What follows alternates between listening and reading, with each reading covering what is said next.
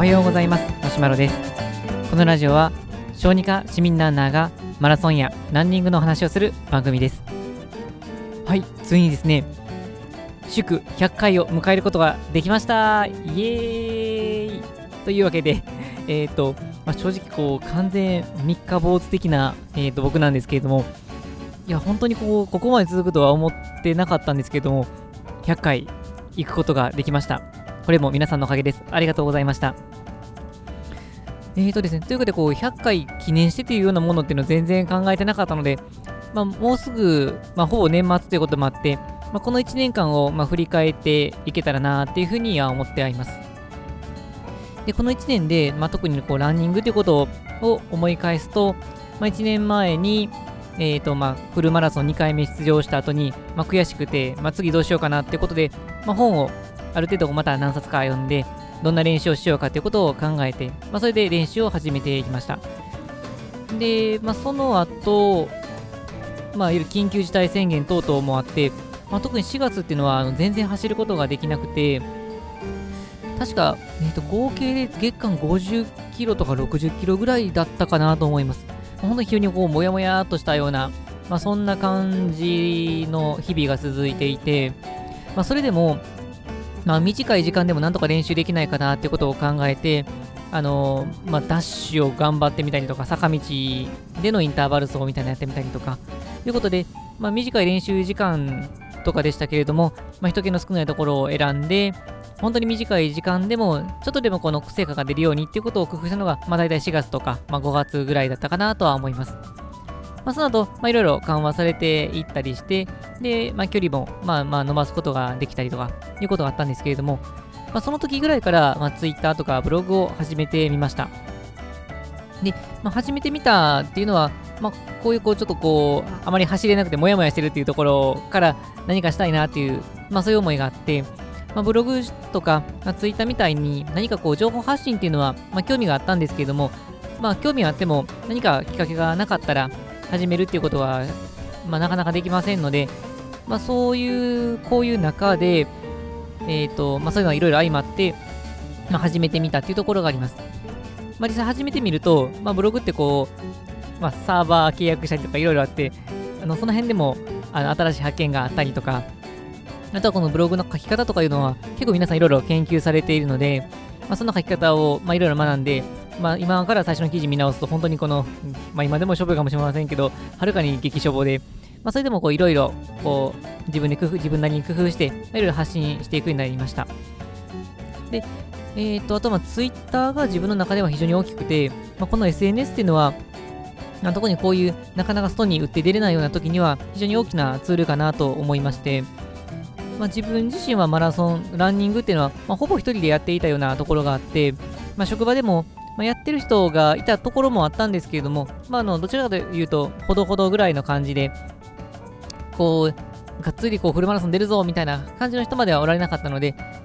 まあ、あの練習をがっつりこの追い込んでやるっていうような、そんな空気っていうのは、まあ、そこまでないところが多かったです。で、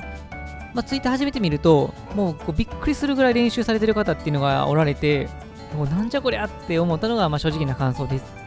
で、まあ、自分自身のそのランニングの練習方法とかも研究されてる人もあり、まあ、フルマラソンでもサブ3みたいな人もゴロゴロいて、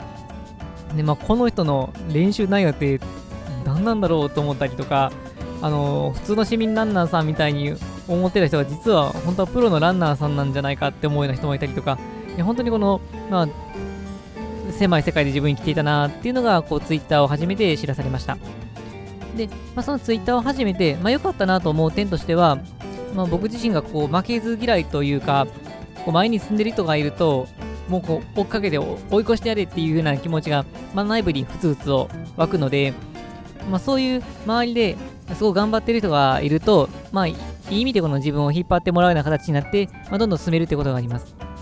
まあ、あとはこの、まあ、自分、まあ、ほぼ一人でやっていたっていうところもあって、まあ、どれぐらいこの根を詰めてやっていくのがいいのかとか、どれぐらいの練習量っていうのが標準なのかっていうのが、まあ、イメージが湧かなかったので、まあ、自分の中で、まあ、これぐらいで十分かなって思ってしまっていたのを、まあ、そういうからを、まあ、Twitter で破ってもらえたかなというところがあります。で、まあ、そういう中で、まあ、自分こういうふうなあのサブ3.5目指しますっていうような宣言をすると、まあ、やっぱりその宣言したからにはやっていかないといけないっていう思いが強くなりますし、まあ、自分一人だけだと、まあ、別にこの達成できなかったとしても、誰も迷惑もかけなければ、誰も気にも留めなければっていう中で、なかなか踏ん張りきれなかったところがあったかと思いますので、まあ、このツイートの存在の中で、自分のこの自己成長をあのやっていけたのは大きかったかなと思います。で、その中で、えっ、ー、と、まあ、さらに情報発信の一つとして、このラジオを始めることができました。で、最初、ラジオ面白そうかなって思ったのが、まあ、このそもそも、まあ、ポッドキャストでこう配信する、自分が配信できるっていう、そういう思考が全然なかったんですけれども、この、まあ、ツイッターを始めた時ぐらいに、あの、宗師さんっていう、まあ、理学療法士をされているマラソンランナーの方がおられて、まあ、その方っていうのは非常に爽やかな、あのー、男の方なんですが、その方がラジオ放送を始められて、で、まあ、その、まあ、内容を聞いていると、まあ、確かにこういうふうに情報発信をするのが楽しそうだなっていうふうに思いました。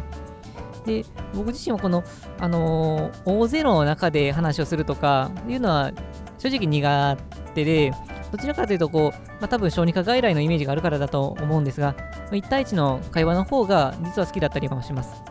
ただ、え、ー、と、大勢のに話をするのが苦手と言っても、ぼっちが好きな割に喋るのは好きっていう、そんな変な性格してるみたいで、まあ、喋り始めると、なんか喋りたい欲が出てきて、結構喋ってしまうっていう、そういうところもあって、まあ、ある意味、ラジオって相性がいいのかなっていう、そういうな、まあ、妄想を膨らませながら、なんかいいかなと思ってたんですけど、まあ、これも最初のまあブログ等々と同じで、まあいいかなとかいうふうに興味を持っていても、まあ、なかなかこう、始めるきっかけっていうのが、あのー、まあ、掴みきれずいたんですけれども、まあ、そんな中で、これママラソンとは関係ないんですけど、この哲学のブログをしているっていう、ケウさんっていう方がおられて、まあ、そのケウさんという方は、哲学のブログを、まあ、あの分かりやすく、まあ、哲学を分かりやすく伝えるっていうことを、あのブログで実践されてるんですが、まあ、本当に面白くてですね、まあ、僕自身は哲学にも興味があったので、その解説を、まあ、しておられるっていうのが非常に面白くて、まあ、結構読み込んでしまっていました。で、その中でそのケウさんがラジオを始められて、で、ケウさん自身は、まあ、あの人とコミュニケーションが苦手なんですっていう風なことをよく言っておられたんですけども、その中でラジオを始められて、もうみんながどんどん始めているぞっていうところから、多分ここでも負けず嫌い根性みたいなのが出てきたかもしれませんけど、もうそれでも、もう今始めないぞ、俺始めないぞっていう、まあ、よくわからない、また、初めてハーフマラソンを決意した時のような、そんな気持ちになって、まあ、とりあえずこのヒマラヤっていう、そのサイトに登録して、そのまま録音して、イエイみたいな感じですね。で、まあ、始めると、もう、なんだかんだこの、皆さん毎日更新されてる方も多いので、じゃあそこはもう負けてられないなと思って、まあ、まあ、ほぼ毎日に近い状態で、まあ、更新を続けているっていうのが今の状態です。まあ、というわけで、この1年間を振り返ってみると、まあ、フルマラソンうまくいかなかった悔しさで、このいろいろ練習をするために本を読んで考えていたりとか、あとは、まあ、情報発信をするためにブログ、ツイッターを始めていって、まあ、その上さらにヒマラヤを通してのえー、ポッドキャスト配信を始めていって、で、まあ、それを全体を通じて、えー、っと、まあ、いろんな人の、まあ、関わり、交流、コミュニケーションから、まあ、自分の目標をさらに達成しようという気持ちが強くなって、まあ、今年は幸いフルマラソンでもサブ3.5達成しての目標の3時間20分切った3時間19分に走ることができたりと、まあ、このいろいろ、まあ、あの仕事でもまあ、仕事で結構大変やったんですけど、まあ、そういうこともありつつも、まあ、いろいろこう変わっていくことができたことが多かった、そんな1年かなというふうには思います。まあ、なので、まあ、まだまだあの医療現場の方ではやっていかないといけないこととか、まあ、盛りだくさんではあるんですけれども、僕としては非常にこのいろいろなことが経験できた1年かなと思ってよかったかなとは思ってはいます。まあ、まだ仕事ではこれからいろいろやっていかないといけないことが多いのと、あと、まあ、今年は目標達成できましたけども、来年はまあ、うまくいくとか分かりませんけども、サブ3を狙って、まあ、さらに練習を積み重ねていきたいと思いますので、まあ、これからもよろしくお願いいたします。まあ、というわけで、もう、あの100回記念というほどの 内容ではないのと、なんだかんだでこのまとまりがないような形になってしまいましたけれども、本日も最後まで聴いていただきありがとうございました。えーと、このラジオでは、まあ、ランニングに今回は役立ってないかもしれませんけど、そんな情報を日々配信しております。はい、それでは、えー、今日も、えー、楽しみのランニングを夜にやっていきたいと思います。皆さんも一緒に楽しく走っていきましょう。それでは、さようなら。